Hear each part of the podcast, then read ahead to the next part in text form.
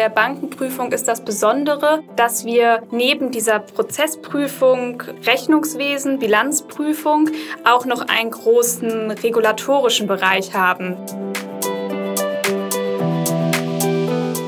Du hörst Katharina von Deloitte, die dort im Bereich FSI Audit and Assurance tätig ist und dir aus ihrem Arbeitsalltag erzählt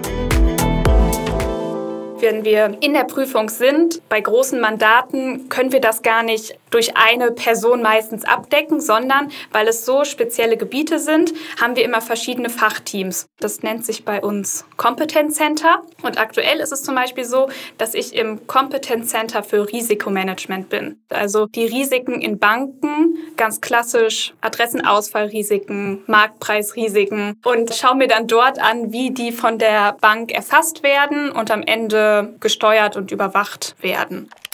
Wenn Institute neu geschaffen werden bzw. eben neue Lizenzen haben, ist es natürlich oft so, man kennt das, man ist noch nicht unbedingt hundertprozentig aufgestellt, was die Regulatorik angeht. Das ist tatsächlich auch immer der Punkt, wo wir extrem viel Verbesserungspotenzial im Zweifel sehen. Und das ist natürlich herausfordernd, das auch in gewisser Weise dann mit dem Mandanten zu besprechen. Also wie bekommen wir es hin, dass der Mandant regulatorisch, aufsichtsrechtlich und natürlich auch prozessmäßig richtig aufgestellt ist, um die Anforderungen zu haben, seine Bilanz dann richtig aufzustellen und damit wir unseren Bestätigungsvermerk uneingeschränkt ausstellen können.